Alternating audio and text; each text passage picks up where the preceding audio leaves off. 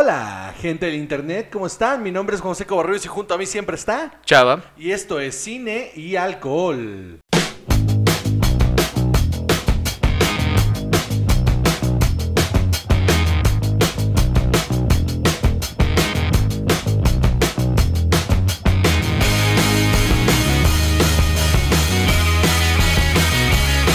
Muy bien. Hola, ¿cómo están? Qué bueno. Episodio número 33. Chava, tenemos un montón de información, pero antes, por favor, cuéntanos, ¿qué vamos a tomar el día de hoy? El día de hoy que estamos celebrando ya el inicio del verano, vamos a tomar una deliciosa y refrescante bebida alcohólica preparada, auténtica Viña Real. Yeah, Viñarreal, salud. Salud. Yeah. Muy bien. Oye, este, a ver, espérame, déjame le tomo. Ay, sí está buena, mano. Sí, sí, sí está buena, o sea, Sí sabe, sí sabe chido. sí sabe a verano, Juan José. Sabe, sabe a, a- y, y ya, ok, sabe a verano. Eh, este, Chava, ¿puedes leernos, por favor, los ingredientes de esta maravillosa bebida? Sa- Con, Sabe perfume chafa. con, con, ¿cómo te atreves? Con, con, por eso, te- me recordó a una cosa en el verano del 2003. A mí también. Verano del 2003.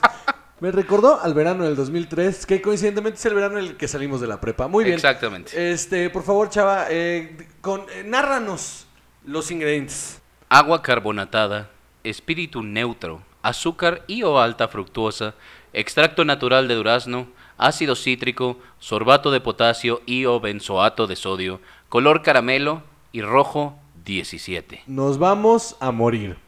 No trae ¿Qué es el espíritu neutro, eh? Ah, es un alcohol desarrollado en laboratorio, o sea, ni siquiera... O sea, eh, eh, no, es, no es extraído de ninguna planta ni por, por proceso de destilado o de, o de fermentación, es completamente de laboratorio. Así como las drogas de diseñador, este Exactamente. es el alcohol de diseñador. Eh, ma- o sea, no, porque... eh, O sea, no, no tiene que ser un diseñador bueno, Juan. ah, ok, entonces sí. Yo no sé tanto de drogas, chava, cambiemos O sea, de tema. como diseñador de la milagresa, no sé. Pues sí, eso estamos tomando, damas y caballeros. Piña real, sabor durazno, porque ya nos queremos suicidar. Entonces, em, Chava, ¿cuál es el primer... Ah, no, no, no, antes de comenzar, eh, quiero que sepan, damas y caballeros, que el día de hoy no vamos a hablar de Spider-Man Far From Home, porque les vamos a dar una semana para que vayan y la vean y vamos a dar spoilers, eh, review con spoilers. Ya salió el día de hoy la película, eh, no vamos a comentarla, lo único que les puedo decir es que la crítica la tiene ya en 93% en el tomatómetro de 230 y something eh, críticas, ¿no? Lo cual es, 213. es, es un número altísimo. O sea, 93% de, de, de crítica significa que la película vale muchísimo la pena. Y yo solo he leído cosas eh, positivas. A ver, ¿de dónde salen estos eh, scores del público en Rotten Tomatoes? O sea, esta gente que no la ha visto, que nada más es por fregar, que ponen sus... Eh, sí, tal vez es que hay screenings. Hay screenings para el público. O sea que, por ejemplo, Pues son casi 3.000 ratings. Sí, por eso hay screenings eh, pre. Lo que pasa es que no firman un release para no poder decir nada, pero pueden poner la crítica. O sea, pueden, más bien pueden poner la votación. Entonces, por eso la tienen tan alta ahí. Pero en realidad va a bajar en cuanto ya sea eh, abierta completamente al público. Y van a empezar a salir las críticas de la gente de a pie. Pero entonces, incluso si baja, le estamos augurando aquí un en los altos 80, ¿no? Seguro unos 85, 87, pero fijo. Y mira, yo no le tenía nada de fe a esta película. Hay que, hay que irla a ver. Hay que irla a ver. A Pues ver sí, qué pasa. A ver qué pasa. Entonces, ahora sí, Chava, ¿cuál es el primer tema del día de hoy? Pues resulta que Bill and Ted Face the Music está empezando a grabarse en Nueva Orleans. El día martes comenzó el rodaje de Bill and Ted Face the Music. Llevamos tres días de rodaje ya. Estoy muy emocionado por lo que va a suceder. Tenemos un storyline, sabemos de qué va a tratar, que es que Bill y Ted eh, pues se convirtieron en unos señores muy huevones y que ya llegó la hora de salvar el mundo y no han escrito la canción que va a salvar al mundo. Entonces, pues they have to face the music. Ya les llegó el momento de, de salvar el mundo y no lo han logrado. Entonces las hijas van a ser como un eh, especie de impulso para ayudarles a lograr este pedo.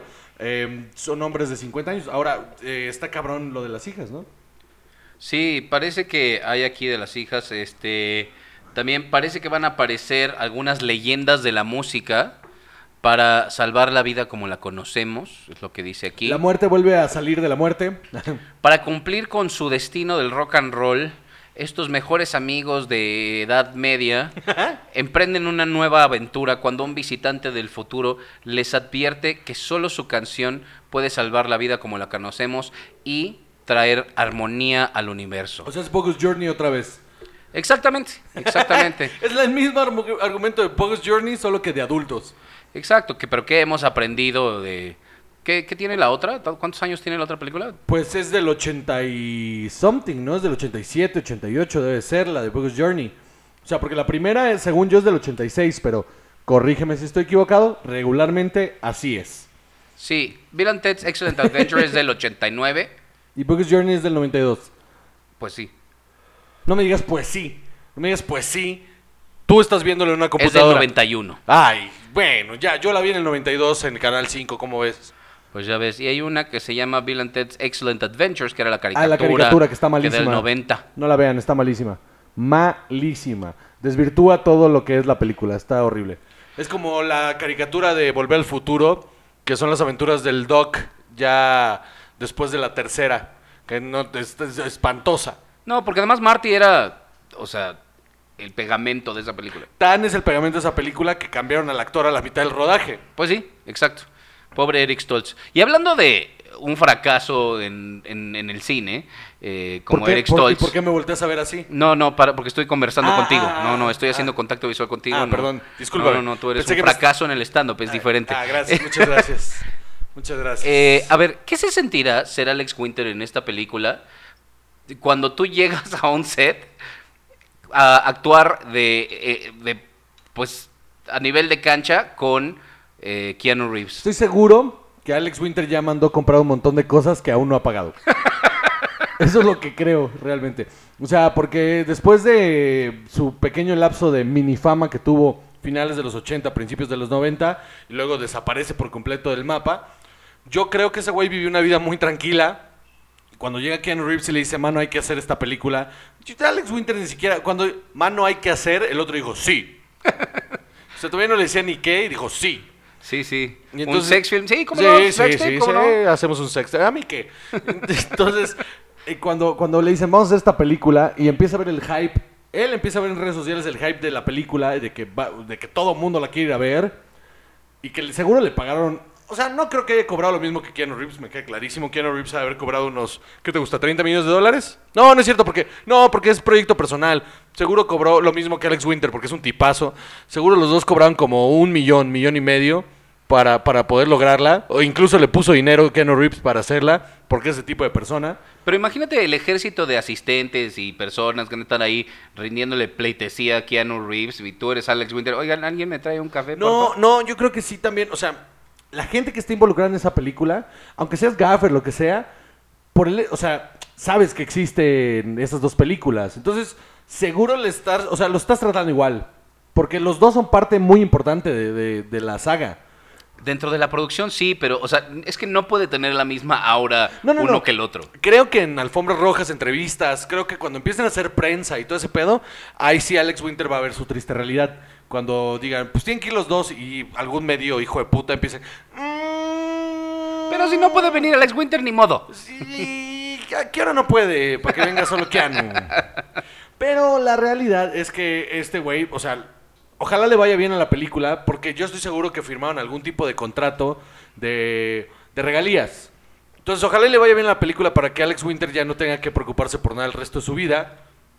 Porque van a cobrar una millonada y ese güey ya no vivía en ese tipo de, de- de- de lujos. No, para nada. Y Keanu Reeves no vive con esos lujos, entonces mm, pues, eh, yo, yo creo que es un buen paso para Alex Winter. Al contrario, yo creo que en lugar de sentirse como minimizado, a de estar súper hype, de estar filmando ya. O sea, imagínatelo ahorita, primer, según, perdón, en su primer día de rodaje, entrando a set, a hacer un personaje que lo volvió famoso, hacerlo 30 años después, está chingón.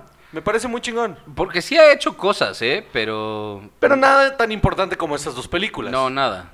Entonces, ha dirigido cosas, ¿eh? Ahora más bien... Creo que, creo que es esa su tirada por ahí. Pues entonces lleva una vida, una buena vida. O sea, yo, a ver, yo no creo que sea un güey que le va mal. O sea, debe llevar una vida modesta y para, bueno, para los estándares de la cine y televisión, debe llevar una vida modesta comparada con la que de un estelar. Eh, pero este va a ser un billetote que seguro ojalá invierta en, en algo más, porque no va a haber otra. Yo tampoco creo. No, yo creo no que- sería necesario. No, de hecho, esta es una sorpresa. O sea, el hecho de que esta película exista es una sorpresa y es una sorpresa muy agradable, pero hasta ahí. O sea, cualquier otro intento de hacer cash out de cualquier otra cosa sobre Bill y Ted, como lo trataron de hacer con la caricatura, es una pendejada. Bueno, esperemos el juego de realidad virtual de Bill and Ted. no Oculus Rift. Estaría muy cagado. Había un juego de Nintendo de Bill y Ted, ¿te acuerdas? Sí, claro. Sí, sí, había un juego en el que No era te- especialmente bueno. No, no, Rufus te ponía ahí algunos, este, eh, ¿cómo se llaman? Adivinanzas que, adi- que, que hacer. y Era muy malo, era muy malo el juego. Pero bueno, este, ¿qué sigue, chava? Resulta Y que resalta. van a... eh, ya le dieron luz verde en Netflix a Sandman de Neil Gaiman. Qué chingón, ¿no? La neta sí, porque ya hemos hablado muchas veces de Neil Gaiman aquí y... Híjole, yo creo que sí va a pintar muy bien. Mira, tengo mis, o sea, American Gods, brother. Sí, pero lo interesante también aquí es que en Good Omens le fue súper bien con Prime. Ahora esta es de Netflix. ¿Por qué?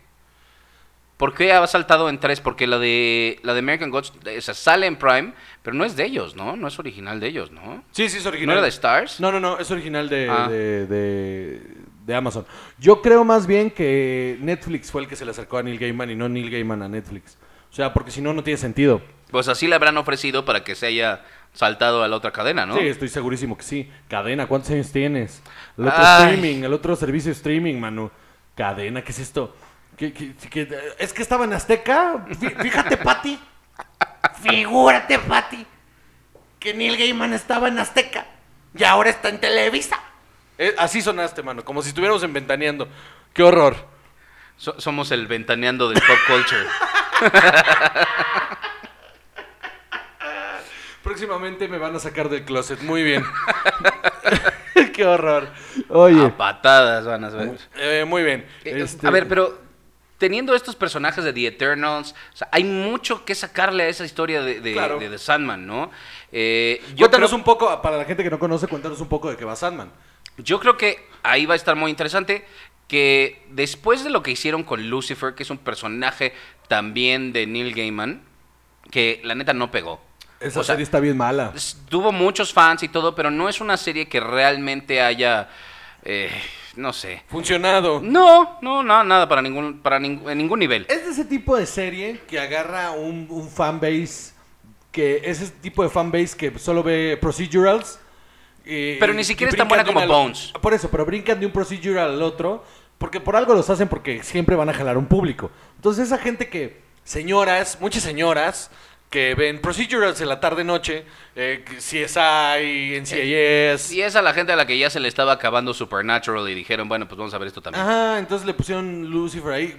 Si no, ¿cómo me explicas la de Grimm? Ay, también es malísima. O sea, y duró un chingo. Sí. To- más, creo que todavía sigue, ¿no? Esa porquería. O sea, está malísima. Pero es eso, es, es la fórmula del procedural lo que funciona. Y para hablar de Sandman, a ver. La historia de Sandman es que Morfeo, o el dios del sueño, algún tipo de entidad etérea ahí del sueño, Ay, decide etérea. tomarse como unas vacaciones y eh, ir a visitar el mundo real y lo secuestran. ¿No? Eh, y entonces hay toda una aventura en la que va a visitar a todos sus hermanos, los Eternals, que son la muerte y la tristeza y, y- y cosas así. Tiene muchísimos años que no la leo. La, la voy a volver a leer pronto para poder tener algo más importante y sustancioso que decirles ya que se acerque el estreno ¿Tenemos de la fecha serie. o todavía no tenemos No, fechas? nada, nada. Apenas le dieron luz verde Ok. y sabemos que va a salir. Yo imagino que estamos hablando principios del 21, Ok, finales del 20. finales del 20. Sí, tiene, tiene sentido. Si, ape- si ya le dieron luz verde, que entraron en pre ahorita, estarán filmando enero, febrero, marzo. Y post. eh, sí, saldrá a finales, saldrá a finales del 20. Sí. Sin pedos. Y yo creo que también, espero que Netflix no se engolosine, pero yo creo que también la van a hacer miniserie como hicieron con Good Omens. Es que ese es el problema de Netflix, mano. Que no saben parar. O sea, tienen esta onda. Como que siento que la gente que tienen ahí de, cre- de, de, de, de, mm, ¿cómo se llama? De contenidos, es gente que estaba en televisión. O sea, porque me queda clarísimo que los de Amazon tienen muy claro lo que quieren hacer con sus series y por eso no, no las sobreexponen. Pero Netflix luego tiende a cagarla en ese tipo de cosas. Eh, tienden a, a- a las series originales a extenderlas y extenderlas y extenderlas. O sea, yo hubiera preferido que House of Cards se hubiera acabado con... Como dos temporadas antes. Pero fácil, o sea, antes de que descubrieran todo lo de Kevin Spacey, esa serie ya se tendría que haber acabado. Ya estaba muertísima. O Sí. sea, las primeras dos temporadas son muy buenas y la tercera debe haber sido el cierre. Y ahí, y ahí está, ya. Que por cierto, nada más quiero anotar una cosa. Bill, Ah, no está buscando un helicóptero. Eh, damas y caballeros, hoy nos acompaña el helicóptero. Exacto. Es que el de los camotes, como ha ganado tanto dinero por la promoción que le hace este podcast, ya tiene un helicóptero. Este. No, no, no. Vi la de All the Money in the World. ¿Y qué tal? Híjole, está aburridísima. ¿Aburridísima? Aburridísima. No se me antoja, pero ni poquito, mano. No, no, no, no. Dura décadas. Décadas la película. No me gustó nada. Y. No sé, mira, Christopher Plummer no lo hace mal. Pero hay una parte de mí que piensa que Kevin Spacey lo hubiera hecho mejor. O lo hizo mejor. Tal vez, tal vez. Pues, a ver, o sea, no. El, el hecho de que Kevin Spacey haya tocado a un niño no, quiere, no lo hace un peor actor. o sea, el güey es un actorazo. A lo mejor lo hace mejor. Yo no sé. No creo. Este. No, yo tampoco, por favor, no lo intenten. No, no, no, ni lo piensen. ¿Sabes qué? Esto está yendo muy oscuro. No lo exploren. Ah, bien, hablando de eso, oye, esta Viñarreal se va como agua. Qué Hablando de tocar niños. No, no. Yo no dije eso. Esta viña real está como dulce, ¿no? Yo no dije eso. Que no se tergiversen mis palabras. Qué cosa más terrible. Pero oye, esto sí. Es que es para el calor, mano. Sí, y la verdad es que sí hace mucho calor. Y está refrescante y, y está dulzón y me va a doler un chingo la cabeza al rato. Estoy Seguramente, seguro. porque sabe a azúcar. Sí, sabe a puro azúcar y no sabe a alcohol y eso me pone tenso. Entonces, ¿qué sigue? Ford contra Ferrari. Le Mans 66. Cuéntanos, chava, ¿qué viste en este tráiler? Bueno, es un tráiler sobre eh, una un reto que se hicieron en la compañía Ford para crear un coche que le pudiera ganar a los coches de Ferrari en la carrera de las 24 horas de Le Mans. Está cabrón el Shelby, ¿no? Sí. Está muy cabrón. Está, se ve chingona la historia, se ve, eh, se ve chingona la- la- el tráiler. Se ve muy chido que mm, las escenas de, de- de la carrera tienen su onda. Para los que no conozcan esta carrera, eh, la carrera de Le Mans es una carrera que se hace anualmente en la que eh, un, pues una serie de coches, marcas de coches compiten por ver cuál coche comercial de, de- de- deportivo es el mejor. Y lo que hacen es correr durante 24 horas sin parar.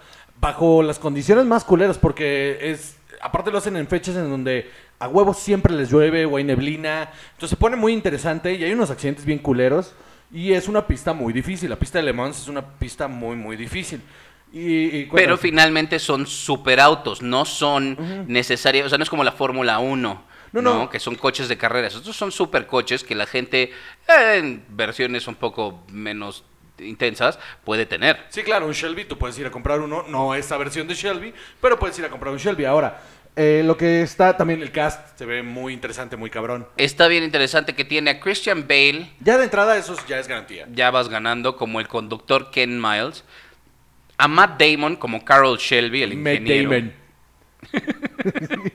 a John Bernthal, que es el de The Punisher, Ah. y salía en, en- en The Walking Dead.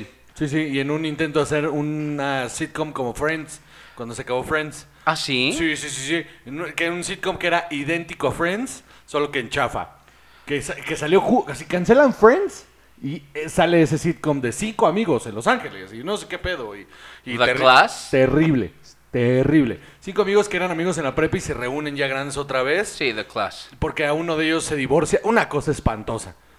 Híjole, sí, no se me antoja. No, no lo Ah, veo. ya de vi. hecho, no duró ni una temporada, ¿eh? O sea, la cancelan como en el episodio 8 o 9. Pues salía. Lizzie Kaplan. Ese güey- Y ya, y ya nadie más que me interese en la. E- e- ese tipo ha tenido una ca- carrera en ascenso. Sí, Porque, o sea, yo creo que sí tiene mucho que dar, pero como que topa, como que llega a un nivel y ya no, no, nunca va a ser una superestrella. Creo que The Punisher le ayudó un montón. O sea, su personaje de. O sea, su versión de The Punisher es una de las. Es la mejor versión de The Punisher que se ha hecho en la pantalla. O sea, fuera de que la serie no sea tan brillante, él como The Punisher lo hace muy, muy bien. De hecho, él salva la temporada 2 de Daredevil porque esa temporada 2 está viendo a la mierda y la salva muchísimo ese, ese cabrón. Nunca me gustó Daredevil.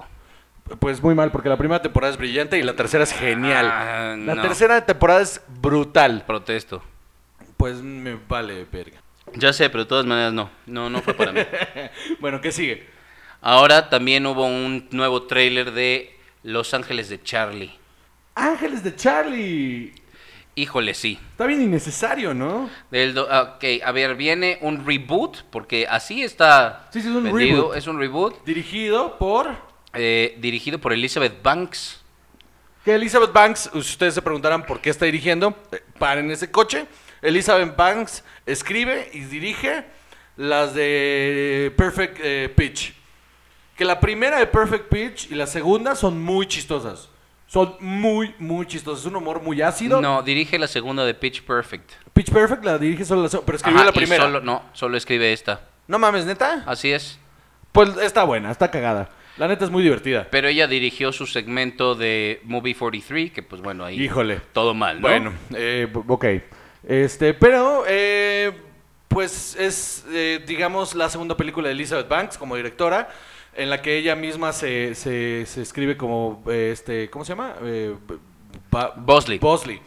Que si recuerdan bien, en la primera versión de Charlie's Angel de McGee, es este, Bill Murray. Bill Murray, que luego se peleó con Lucy Liu y por eso lo corrieron de la película. Y entró el ya difunto Bernie Mac. Ay, Dios, sí. Entró Bernie Mac a hacerle de, de, de Bosley, dándole un giro completo al personaje. Y, y la neta está. eh, O sea, las dos películas de McGee son, son de la verga. Están bien culeras, güey. Sí, ¿cómo Y se llama la otra? Full Throttle, la Full- segunda, ajá, sí. No envejecieron nada bien, nada No. bien. Pero, mira, tenían su gracia. O sea, eh, esta Cameron Díaz tenía mucho carisma. Pero era lo eh, único que tenía en esa película, ¿eh? Drew. Barrymore también tiene carisma. A mí Lucy Liu fue la única que nunca me gustó ahí. Nada. A ver, que el cast no estaba mal, porque salía este eh, Luke, eh, ¿cómo se- Luke Wilson, que era eh, cagado. Es- John Cleese llegó a salir en la de Full Throttle, creo yo. eh, sí, John Cleese sale como el papá del, del personaje Lucy Liu. Este, ¿quién más sale? Sale este, mm, en la primera, si estoy equivocado, sale este, este, Sam, Wo- Sam, Sam Rockwell, ah, Sam Rockwell. por supuesto. Este. A ver, el cast no está mal. Crispin Glover también. Crispin Glover como el, el, quiet- Thin Man. El, Thin Man, sí, que le, que le corta un mechón a Drew Barrymore y luego grita como loco. Sí, pero yo creo que eso eh, fue algo que hicieron fuera de cámara y dijeron, ¿sabes qué? Vuélvelo a hacer. Está bien raro, ¿no? ¿Sabes quién sale? ¿Sabes quién sale? Tom Green. y, y Matt LeBlanc, Tom Green, sí es cierto. Sale como el, el novio ahí de Drew Barrymore. Anduvo era- con Drew Barrymore, Se ¿no? casó Se casó Drew con ella. Sí. ¿Qué es de Tom Green ahorita? Eh, el internet. Creo que tiene algún como Tom Green Show ahí en el internet. ¿Te acuerdas cuando él era la autoridad edgy para adolescentes Qué horror, ¿no? en principios de los 2000? My mom's on your lips. My mom's on your lips. Claro. Qué horror, güey. Era terrible. Horror, horror de época. Pero bueno, we digress. El, el asunto es que Como siempre. eh, yo no, o sea, a ver, sí entiendo por qué hacerla. Porque las dos de McGee son terribles, entonces supongo que es una nueva, es un nuevo take en una historia que fue muy importante en los 70, que tenía este rollo de empoderamiento, pero mal enfocado en los 70. Bueno, no mal enfocado, sino era lo que se entendía en los 70 como, como empoderamiento. Y es una época en la que es, pues, es adecuado eh, tocar el tema, aunque no sé cuál vaya a ser el enfoque, no sé qué el estudio, porque siempre los estudios son los que eh, desvirtúan la posición del, director, ¿no? Entonces, yo sí creo que Elizabeth Banks está tratando de hacer una, un- una película que sea Empowerment. No creo que el estudio la vaya a apoyar 100% por ahí. No, y además el reparto, o sea, mira, no las conocemos tanto. Está Kristen Stewart, que ella sí la conocemos. Adventure Land es lo único chido que ha hecho. Ajá. Y por lo que yo vi en el tráiler no pinta nada. No pinta nada. Y, es este- y otra vez este rollo de sexualizar bien cabrón a los personajes. O sea, lo único que vi fue mujeres eh, haciendo un montón de acción, pero otra vez un montón de escenas sexualizando al personaje. Entonces, de, de las de McGee a esta es lo único que veo es calidad visual. Es la única diferencia, la calidad visual. Pero fuera de eso, yo creo que el, el estudio va a empujar por más nalgas y chichis. Estoy seguro. Pues sí. Y esas serán las de Kristen Stewart. Ella Balinska, que ya la busqué y sí, no atino. No, ha- no ha hecho nada más importante. Una serie que se llama Diacina, que yo no he visto. Yo tampoco ¿Tú he lo visto, ubicas? no. Y pues unos cortos por ahí. O sea, nada, nada importante. Eh, a ver qué tal le sale. Creo que ella se ve como más en el papel, en el trailer. A mí lo que me pareció en el tráiler es que era una onda como de como de historia de, de inicio, como onda de reboot, pues de vamos a arrancar esta historia de los tres ángeles, metiendo a uno a que sea su primera experiencia en- como parte de la agencia. Pues ¿no? sí. Eso es como lo que vi en el tráiler. Ahora, lo, lo, que, lo que está interesante es que el profesor Javier anda por ahí, Ah, sí, ahí está Patrick Stewart. como Charlie. Ajá. Eso Y es- una, esta Naomi Scott, que fue Jasmine en, el, en Aladdin. Ah, pues ella, ella es la que está ella es la que va a vender los boletos. O sea, más que Kristen Stewart, ella es la que va a vender los boletos porque le fue muy cabrón con Aladdin, muy muy cabrón. Eh, eh, Rising Star, yo yo sí le pongo la etiqueta, a menos de que esta película sea una basura, sí le veo potencial de Rising Star. Pues a ver, a ver qué sale de esta película. Eh, se ve emocionante, se ve que va a estar palomera, se ve que va a estar divertida, pero tampoco creo que pinte para ser un exitazo, ni... ¿Qué? ¿Saldrá en verano? No, está para ¿En diciembre. Perdón, sí, en diciembre. Está para diciembre. Pues a ver qué pasa. Yo, yo la verdad no le auguro mucho. Pero pues me he equivocado. Como casi todas las películas de este verano. Las que dije que iban a pestar eh, fueron un exitazo. Y las que dije que iban a ser un exitazo. Pues han valido verga. Entonces, eh, pues esperemos a ver cómo le va. Yo Aquí no. sale, está para el 25 de octubre, Juan. Ah, sí. Eh, Pues estaba marcado diciembre. Aquí dice 25 de octubre en México, 30 de octubre en Francia, eh, 31 de octubre, o sea, va del 31 de octubre al 29 de noviembre. En Estados Unidos el 15 de noviembre. ¿Ves? Eso es lo que no me da confianza. Ajá, que la están aventando antes de la Navidad, así de miren, pues una. La ahí. están aventando en octubre, aparte, a, um, primero a, a mercados foráneos que al mercado gringo, y eso no me da confianza. Porque cuando una película está muy cabrona, primero a huevo la estrenas o en el mercado chino o en el mercado gringo, y no la avientas primero en México. y en, O sea, no, no, no tiene sentido. No tiene sentido que se estrene 20 días después en Estados Unidos. Eso no me da confianza. Eso quiere decir que ya la vieron y no les gustó. Ahí hay algo que analizar.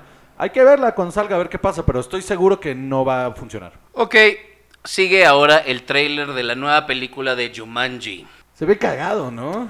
La verdad es que sí, cuando me dijiste que había un nuevo tráiler, yo dije, ay no, ¿para qué?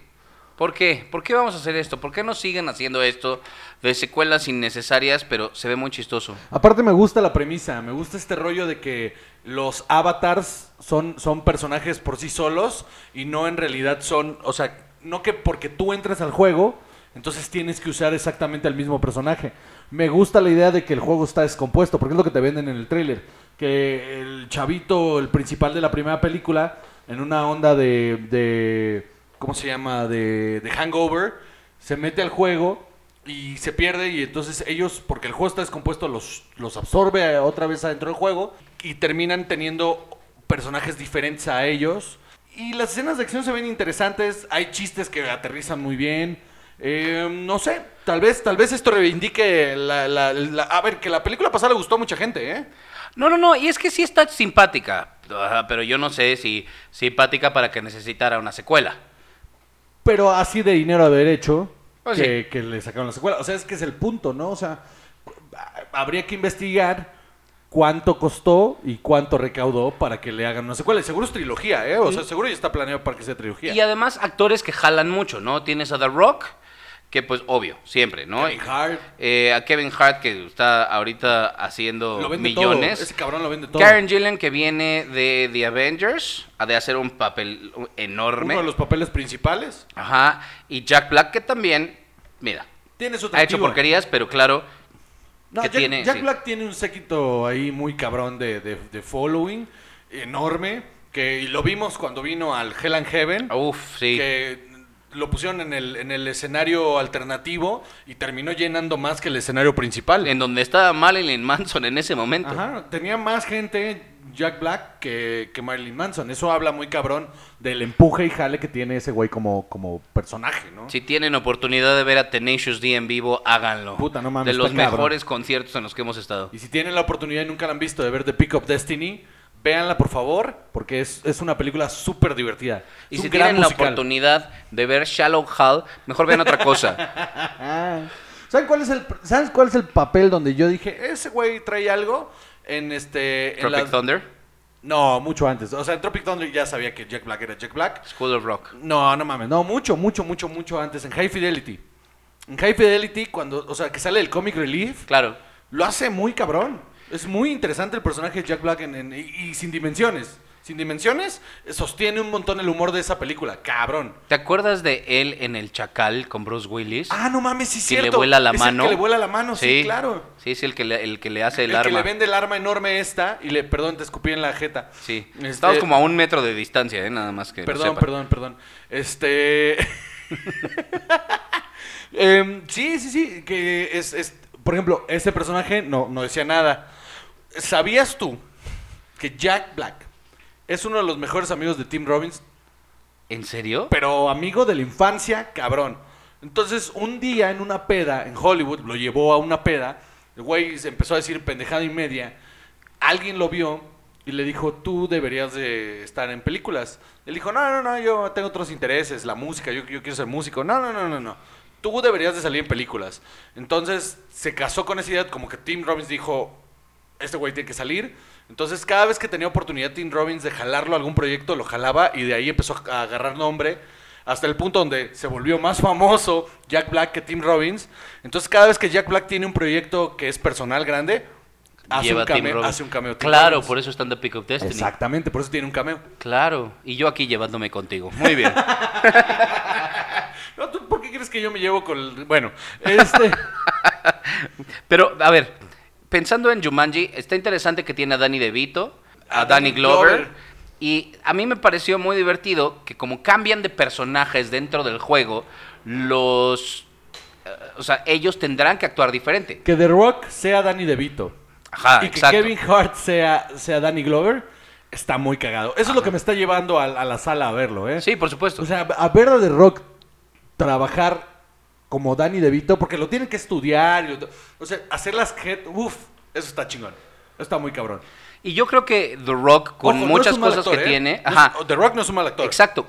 Y además es una persona que evidentemente es súper disciplinada, porque no tienes ese cuerpo, no tienes esa carrera de luchador y de actor sin tener una disciplina de trabajo muy cañona. Bueno, me queda clarísimo que ese tipo es, es, o sea, es de lo más profesional que puede haber en el cine. Está, por eso es el actor mejor pagado, por eso hace lo que hace, porque nadie debe tener el nivel de profesionalismo que tiene ese cabrón. Me queda clarísimo. Entonces debe ser muy interesante ver cómo ha de trabajar con Danny DeVito. Está cabrón, ¿no? O sea, me, me parece muy interesante justo eso y lo de Danny Glover me parece muy interesante. Ahora. En eh, una de esas está mucho mejor que la anterior. Pues mira, de entrada el tráiler Se ya- ve mejor. Ya se ve mejor que Sí. anterior. Incluso el tráiler se ve mejor que el tráiler del anterior. Así de pelado. Hay que verla, hay que ver qué pasa. En una de esas, el tráiler es lo único bueno, como nos ha pasado en muchas películas. Hay que ver. Luego pasa que el tráiler está bien malo y la película está bien buena, como con Aladdin. Que el tráiler era un pedazo de basura y la película está muy buena. Y pegó cañón. Cabrón. Entonces, ¿qué sigue? Ahora, nuestra crítica de Shaft. Damas y caballeros, no la vi venir, no sabía que se iba a estrenar. ¿Tú sabías que iba a pasar? Yo tampoco me la encontré en Netflix y dije, pues la veo. Nada de publicidad. Nada de publicidad. No la movieron por ningún lado, no la avisaron, no. No, no. Y mira que nosotros estamos pendientes todo el tiempo de noticias de cine y de televisión. Y no nos avisaron en ningún lado que iba a haber un- un- un- una secuela de Shaft. Y, y está cabrón. O sea, está cabrón por muchas cosas. Eh, si no la han visto, véanla. Esto es un spoiler review, aunque la neta, la neta, la neta, la neta. No se van a perder de nada, ¿eh? Si lo que les contemos, no les- o sea, el- a los primeros cinco minutos de película ustedes van a saber quién es el malo, quién es el bueno, quién- porque no, ese es justo el punto de este tipo de películas que no importa. Lo divertido es el proceso en llegar al, al- a la conclusión obvia, ¿no? Los chistes, las escenas de acción, las peleas. Ahora, cuéntanos un poquito de qué, qué te pareció. ¿Qué te pareció Shaft? Yo me divertí muchísimo, igual la vi nada más para pasar el rato, estaba esperando ahí algo y la vi, te voy a confesar, en mi teléfono. La vi en mi teléfono y de todas maneras me divertí muchísimo, me la pasé riéndome. Eh, Michael, eh, Michael, eh, Samuel L. Jackson lo hace ¿Todos los muy son bien. iguales o qué, chava? No, no, no, no. Pero ¿sabes qué? Además tiene un chiste ahí de que está harto de que lo comparen con Lawrence Me, Fishburne. me dio mucha risa. A mí también. Me dio mucha risa ese. Ok, les va. Yo soy un fan enardecido del Black Exploitation. Es uno de mis subgéneros eh, favoritos. Si no Por eso los comentarios racistas a cada rato. Sí, es que yo por dentro soy negro. Entonces está bien que lo diga. Exactamente, exactamente. ¿eh? Cállate, maldito blanco opresor. Eh, el punto es que. ya ves, pendejo, se me olvidó lo que iba a decir. Ah, sí, a mí me gusta un chingo el Black Exploitation. Eh, ok, les explico lo que es. Son películas en los 70 donde. Imagínense el, el- el- momento político-social de, de Estados Unidos en esa época, ¿no? Que justo regresando a la guerra de Vietnam, está el rollo de las panteras negras, está todo este rollo del, del movimiento, ¿no? De, de, de, pues de liberación, ¿no? Y, y sucede que empieza a haber cineastas independientes eh, de origen afroamericano que empiezan a desarrollar historias sobre su realidad, que es el barrio, que es este la, pues los gangsters, la- la- las guerras en la calle, en el Bronx y todo este rollo, pero lo empiezan a exagerar para fines de entretenimiento, metiéndole que todos los negros saben kung fu, que, que todos son pimps, y entonces se vuelve un producto de muy bajo presupuesto, de una calidad dudosa, pero muy divertidas, son súper divertidas. Como de una subcultura que existe. Exactamente. Son sumamente divertidas todas esas películas porque casi todas tienen la misma temática de un güey superfly, porque ese es como el adjetivo, son, son güeyes superfly, que son como demasiado cool para ser cools, que, que, que son mujeriegos y que al mismo tiempo son investigadores y que no solo resuelven crímenes, sino que al mismo tiempo son este pimps. Son una locura. Pero luchan por los derechos de los negros. Es una locura. Es como Black Clansman, pero con más caratazos. Sí, sí, sí, sí. Es una locura y está cagadísimo. Y, y son hiper violentas, pero al mismo tiempo son ridículas en su violencia. Y Shaft es uno de los personajes que nace en este tipo de cine. Es uno de los personajes más exitosos del, del movimiento Black Exploitation. Y se hacen varias películas y una serie alrededor de este personaje. Y luego cuando el movimiento del Black Exploitation no muere, pero sí eh, cae, pasa mucho tiempo, no pasa nada, y en el 2000 Samuel Jackson, ya siendo Samuel Jackson, retoma este personaje y lo hace suyo, con una película mediana. No voy a decir que es mala, no voy a decir que es buena, es mediana. Con Tony Collette, como... el- Fíjate que lo mejor de la película es Tony Collette, ella lo hace, ella lo hace muy bien. Sale Vanessa Will. Jeffrey Wright como Peoples Hernández. En People- esa a mí me hace mucha gracia. People Hernández es un personajazo, güey. Sí. Es un perso cuando se empieza a picotear el solo. You kill my brother. You kill my you, you must kill me. You must kill me. Y se empieza a dar con el picayelo. Está, está- Jeffrey Wright está loco. Sí, sí está súper O sea, loco. él sí está loco, ¿no? Súper loco, mal, pero Sí. ese güey tenía futuro y por su pinche cabeza loca se fue a la mierda. Y sale Christian Bale. Sale Christian Bell, que él es el, el, el asesino, el, el niño Sí. rico que asesina al, al chavito negro con un- de un batazo en la cabeza. Exacto. Está. A ver, la película no es mala, otra vez. Solo no es una buena película. Está entretenida, es muy divertida. El personaje de Shaft está cabrón. Este, sale Buster Rhymes. Es cierto. Sale Buster Rhymes también. Sin embargo, cuando pasa la película es como, bueno, ya pasó, ya fue y se acabó. Y luego 15 años después nos vienen con esto y está muy cagado. Por varias cosas. La primera es que respeta muchísimo visualmente lo que era el Black Exploitation de entrada. Porque hay una escena en la que, en la primera escena donde, donde Junior se sienta con Shaft en la sala de la casa de Shaft, la iluminación está tan estándar que es, se ve como de bajo presupuesto. Sí, se ve chafa, sí. Pero es a propósito, o sea, esa ese haz de luz que entra por la ventana, ellos están eh, iluminados solo de un lado. es visualmente es un tributo enorme a cómo se filmaba en esa época. Por supuesto, porque, y además hay esta onda de que como tienen, y, y eso sí no es racismo, como tienen la piel tan oscura, no se les ven las facciones en algunas de las tomas. Sí, sí, sí. Incluso, o sea, era porque la mayoría de los cineastas en esa época de, de afroamericanos, como no fueron a la escuela, iluminaban como les, como les daban a entender. Entonces, tú estabas filmando en 35 con cuatro carretes ahí. Pues tenías que tirar y tirar y tirar lo más rápido posible y no tenías tiempo para reacomodar las luces. Entonces, Si no se veía, pues ni modo. bandereaban ahí como se les daba la, como les daba Dios a entender, entonces terminaban eh, iluminando mal un rostro, pero iluminando el resto del set. Entonces, esa escena es un ejemplo perfecto de lo que es respetar visualmente un estilo. El director se comprometió bien cabrón con que el humor y la violencia estuvieran a la altura de lo que era el Black Exploitation. Humor simplón, agresivo, súper denigrante, pero con el elemento de que el hijo, como es millennial, todo el tiempo lo estaba corrigiendo. Entonces, eso le daba algún... al- humorísticamente hablando, le daba algo más. Ha- ¿Hay unos chistes que están de más? Sí, hay unos chistes que están de más. Pero la mayoría del humor aterriza súper bien.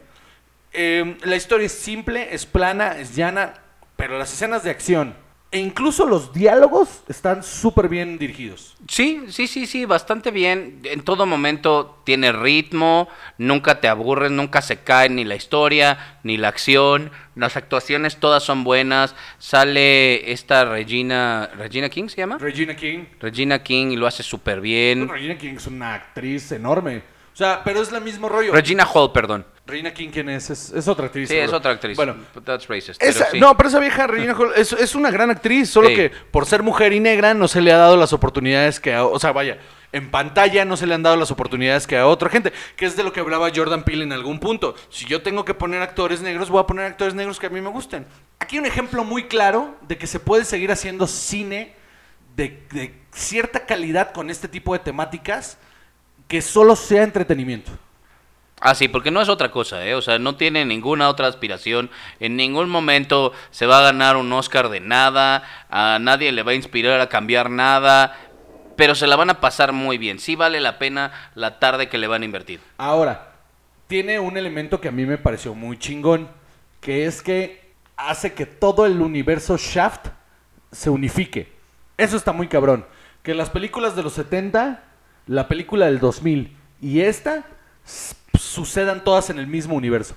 Porque, porque el actor que hacía a John Shaft, el original, se llamaba Richard Roundtree, pero este hombre ya tiene ochenta y tantos años.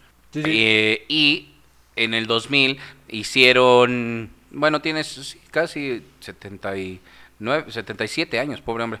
Eh, pero también en el 2000 hicieron que saliera como en un cameo y resultaba que era el, El tío. tío. de Shaft nada más, ¿no? Para como que no comprometer demasiado la historia, ni al personaje, ni nada. Porque no sabían qué hacer con eso, Ajá. ¿no? O sea, ¿para qué complicarlo? ¿Para qué decir que es su hijo si vamos a complicar todo esto y no sabemos si vamos a hacer otra? Esa fue la idea. Pero en esta hay un momento en el que se revela con una línea, ¿eh? con una línea de diálogo sin nada más, eh, ni bombo ni platillo.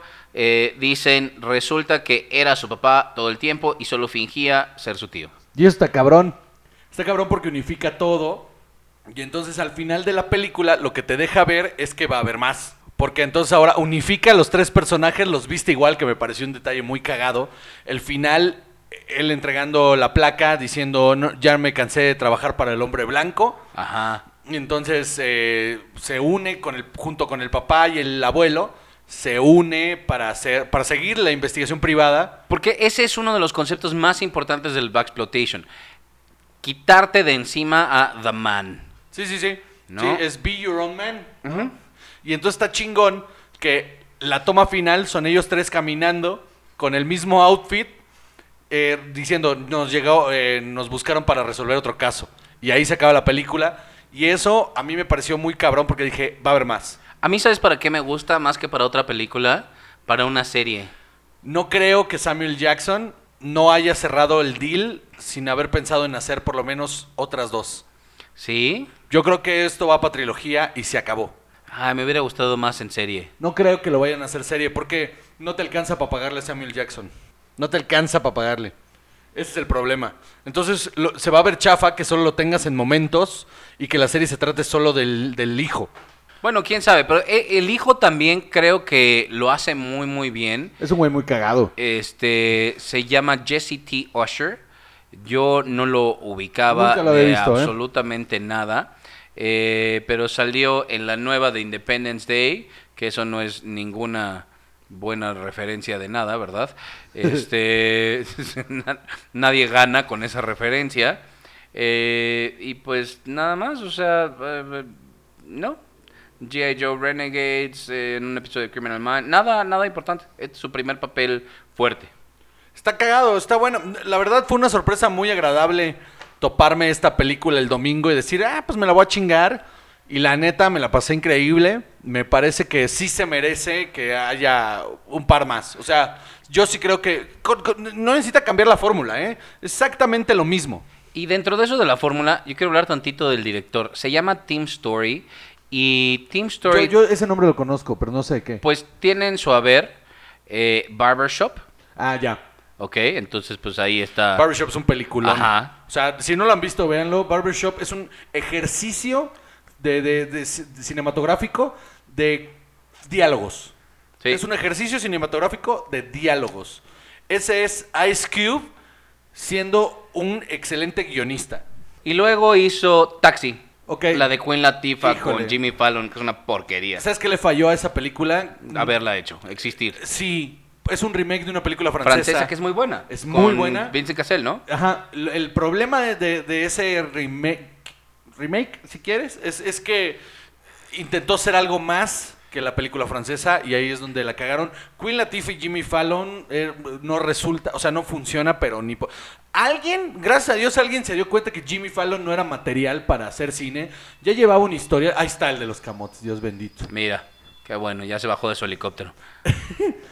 O sea, hay otra película en la que sale Jimmy Fallon que me dan ganas de matarlo, porque aparte, sacrilegio, yo soy fan de, de- de las Medias Rojas de Boston. Ah, sí es cierto, con Heather Graham. No, es con Drew Barrymore. Es con Drew Barrymore. Que tú estás pensando en la escena de. de. que sale con este. Adam Sandler. Sa- ah, sí. Estás pensando en otra película. No, no, no. Es Drew Barrymore con. con. con este Jimmy Fallon. Y, y no me es una rom-com horrible. Sí, que es cierto, que sí, es sucede en, en la época, en, bueno, más bien no en la época, sucede durante los partidos en los que Boston le da la vuelta a los Yankees para llegar a la Serie Mundial del 2004 que terminan ganando después de 80 años. Ah, está de la verga. Y gracias a Dios alguien se dio cuenta que Jimmy Fallon no tenía que estar haciendo cine. Le dieron un, un- un late show que también lo hace Pero terrible. es bueno, nada, También ¿no? lo hace terrible, pero por lo menos ya no lo tengo que ver en el cine, ¿no? De todos los late shows, él es el peor. Pero sin duda. Y es el más popular, que, que a eso ¿En habla serio? mucho. Sí, claro. Aparte es el, es, es el late show en el que está Jimmy Encima Fallon. de Sí, Jimmy, sí. De, de Jimmy Kimmel. Sí, por supuesto. Sí, por supuesto. Porque Colbert lo entiendo, Colbert de repente es demasiado intelectual y James Corden es demasiado teto de repente. Tienes que entender que Jimmy Fallon viene después de este. O sea, el que le, pa- le pasó la estafeta de. de. de la quijadota, ¿cómo se llama? De la barbilla enorme. Jay Leno. Jay Leno. O sea, que era el, el- es el más visto. The Perfect Catch se llama la película que, que dices, o Fever Pitch. No sé por qué tiene dos títulos aquí. Híjole. No sé, pero esa película es, es terrible. Es terrible, es terrible. Y bueno, eh, pero Team Story, estamos con Team Story. ¿Qué más ha dirigido? Este, Team Story también hizo Fantastic Four, la del 2005. Híjole. Híjole, exacto. Fantastic Four, Rise of the Silver Surfer. Híjole por dos. Hurricane Season, que no la vi, un episodio de CSI Miami, que Super Ninjas, un Think Like a Man, ok, Ride Along, Ok. que meh, Eh, ok, que el documental de Kevin Hart de Let Me Explain, Ride Along 2, Por supuesto. por supuesto que sí, eh, un episodio de Scorpion, White Famous y Shaft, pero también dirige la de Tom and Jerry. Ok. Entonces, pues bueno, de repente le pega, tal vez, ¿Tú qué opinas? mira, ahí está. Gracias por tu opinión siempre atinada. Tal vez yo creo que lo que él tiene que encontrar es su lugar dentro de estas películas de Backsploitation y dejar de hacerse menso tratando de hacer películas que no le quedan. Yo creo, yo creo, llámame loco, que si esta película le termina yendo bien en, la plataforma, que seguro le va a ir bien en la plataforma, ¿eh? si le termina yendo bien, ¿sabes de quién, a quién le va a levantar las orejas? A Jordan. Pero no me tienes que gritar, o sea, todos estamos aquí en la mesa, lo estamos platicando bien, no tienes por qué ponerte violento. Yo creo que Jordan Peele le va a levantar las orejas. ¿Tú crees? ¿Y que, que le vaya a producir algo? Pues que se vaya a tratar de meter como, a ver, ya es el rey del terror ahorita. En una de esas que diga, vamos a explorar por aquí, podemos jugar con este género y meterle terror, por ejemplo. Que sí hubo, Blackula, Blackula es un peliculón. Entonces podría igual, no sé, imagínate un remake De Blackula, estaría interesante. producido por, por Jordan Peele, dirigido por Team Story. Yo creo que este sería un gran momento para revivir el Black Exploitation. Yo también creo, ¿eh? Yo sí lo creo. O sea, el, el exploitation en general, o sea, creo que es un género que lo trató de revivir. Bueno, no revivir, le hizo un tributo que funcionó. Eh, Quentin Tarantino y este Robert Rodríguez hicieron un, un tributo muy grande con Grindhouse hacia el exploitation en general. Y como, como resultado de eso, hubo un montón de películas serie B que revivieron la serie B en Estados Unidos para Grindhouse de películas que, que no funcionaron a nivel que, mm, comercial, pero sí como películas de cultos. Que está, por ejemplo, eh, Beach Slap, que es, es muy cagada. Sí. Está, este, eh, hay una que, que es como Onda Easy Rider, de un güey que dirige, protagoniza, eh, produce y, escribe la película, que no me acuerdo bien el nombre, pero es, es, es producción ejecutiva de Quentin Tarantino. Este. Y empezaron a surgir varias películas de esas. De, de repente en el terror, Dimension Stream, que es una división de Dimension Films, empezó a hacer un montón de, de películas en, en la onda exploitation. Empezaron a hacer, por ejemplo, Fist, que ya hemos hablado de ella en, otro- en otros momentos. La trilogía de Fist, que es completamente eh, producción ejecutiva de Matt Damon y Ben Affleck que, es una trilogía de terror y comedia brutal, brutal, brutal, brutal. Entonces, creo que Shaft puede dar el paso a que ahora en streaming se empiecen a hacer películas de bajo presupuesto, de subgéneros, de, de cine de culto, que están no muertos, pero sí ya escondidones, ¿no? Ok, yo creo que esa es una buena pregunta de la semana, Juan. Ok, a ver. ¿Qué géneros que ya no se ven tanto deberían de revivir? Yo, por ejemplo, diría que el western. El western, como lo hablamos con Gon, ¿no? Ajá, Sí. sí, no me sí. acuerdo. El western, el western estaría bueno revivirlo. Eh, por ejemplo, el Exploitation. ¿Cuál es ese? Son películas de exploitation dirigidas, protagonizadas, producidas y escritas por puros australianos. Y ahí está Dondi que viene la secuela Exactamente. toda gringa y híjole no pinta para No nada. pinta para nada. Pero, por ejemplo, ese güey, el actor de, de Cockerel Dundee, salió de ese tipo de cine. Sí. El- de hecho, las películas más importantes del Exploitation son las primeras dos de, de este, Road Warrior. ¿Y sabes cuál es? Las películas de luchadores mexicanos. Eso es, eso es un proyecto que se ha tratado de levantar durante años y nomás no sucede porque creo que no le están dando el enfoque correcto. Quieren volver a hacer como se hacían antes y ese es el error.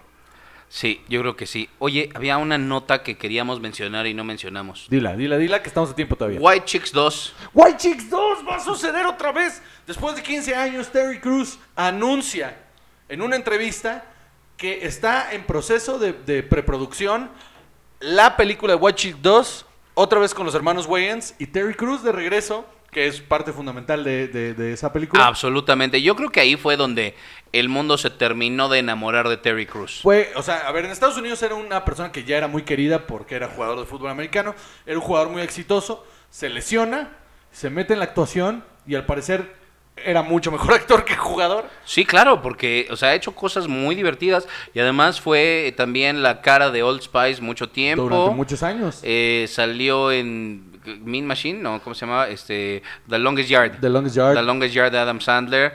Este... Siempre estuvo en el background, en el background, en el background. Tuvo su propio eh, sitcom. Y de ahí empezó a agarrar fuerza hasta que llega a Brooklyn Nine-Nine. Y ahí su personaje despega durísimo y la carrera de Terry Crews se solidifica muchísimo. Y creo que White Chicks no es una buena película.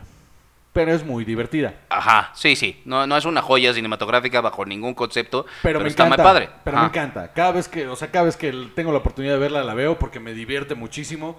Teniendo en cuenta que pues hay un racismo inherente durante toda la película que es muy chistoso. Ahora, tú decías que esta segunda película puede que sea terrible. Ajá. Yo no creo que va a estar mala.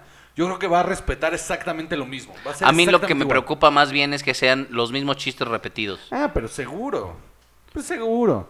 Ahora, ¿sabes qué creo que va a ser la historia? Como Big Mama's House. Ay, no. O sea, Big ¿Tú Mama's- crees que Terry Cruz este, va a salir disfrazado de No, no, no, mujer blanca? Porque sería... Fuerte eso. Está cagado, pero no. Estaría muy chistoso, pero no. Eh, Big Mama's House, la primera es. Eh, este Martin Lawrence se disfraza de una abuelita para sacarle información de un- una película terrible. La segunda ya no tiene sentido que Martin Lawrence se disfrace del Big Mama, porque pues ya ese caso está resuelto, pero lo meten con calzador que vaya disfrazado de esa persona a otro lugar a tratar de resolver otro crimen, which means nothing. O sea, es, es absurdo, pero es por repetir el personaje. Y lo hacen una tercera vez porque hubo tres. Creo que en esta de White Chicks van a hacer exactamente lo mismo. Que los Wyans se van a disfrazar otra vez de estas viejas para tratar de resolver un crimen en otro lugar, justificándolo con nada. De algún crimen que le sucede a Terry Cruz, seguramente, o en el que está involucrado el personaje de Terry Y la Cruz. conexión ahí va a ser que él sí sabe ya que ellos son negros, y entonces, nigga please. Le- Hasta luego, Schwarzenegger. Eh, Wolfgang Paco. Este, la verdad es que sí, va a estar muy divertido. ¿Sabes qué? También quisiera sugerir otro especial. Where's de- the go black? You're gonna need a wheelchair. Eh, un especial de atletas que han saltado al cine. Porque ha habido muchos, sobre todo de jugadores de fútbol americano. Creo que es ahí donde se les va el Sí, sí, tren bien sí. cabrón. Sí, ha habido varios ahí. O sea, Howie Long, John Matusak. O.J. Simpson. Ay, sí, oye. The Juice. Híjole. Híjole. Pues eso es todo lo que yo tengo que decir, Juan José. Muy bien, qué bueno, Salvador. Muchas gracias por participar. Oigan, muchas gracias a ustedes por participar y mucho más porque esta sabrosa piña real, auténtica de Durazno, nos ha acompañado durante este podcast, nos ha refrescado muchísimo la calor y la neta ya se me está empezando a subir porque me estoy acelerando. Ya me vi For Loco 3, ya me vi. Entonces, damas y caballeros, vamos a terminar esto ya porque si no vamos a empezar a, a, A desvariar. A concurelear otra vez. ¿Qué? Entonces, eh, muchas gracias por escucharnos. Mándenos la respuesta a la pregunta de la semana que fue. Ya se te olvidó. ¿Qué géneros? No, por supuesto que no. Estaba eh, eh, jugando con el suspenso, Juan José. Ok, ok. ¿Qué géneros ya aparentemente difuntos deberían de volver? Por Como el western. Ok.